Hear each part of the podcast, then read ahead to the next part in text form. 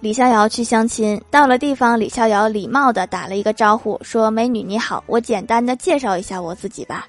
我三岁从文，四岁习武，五岁精通诗词歌赋，六岁就能胸口碎大石，八岁通晓琴棋书画。”女方赶紧打断他的话，说：“你七岁干嘛去了？”李逍遥不好意思的说：“哦，我七岁那年养了一年的伤。”你会的挺杂呀。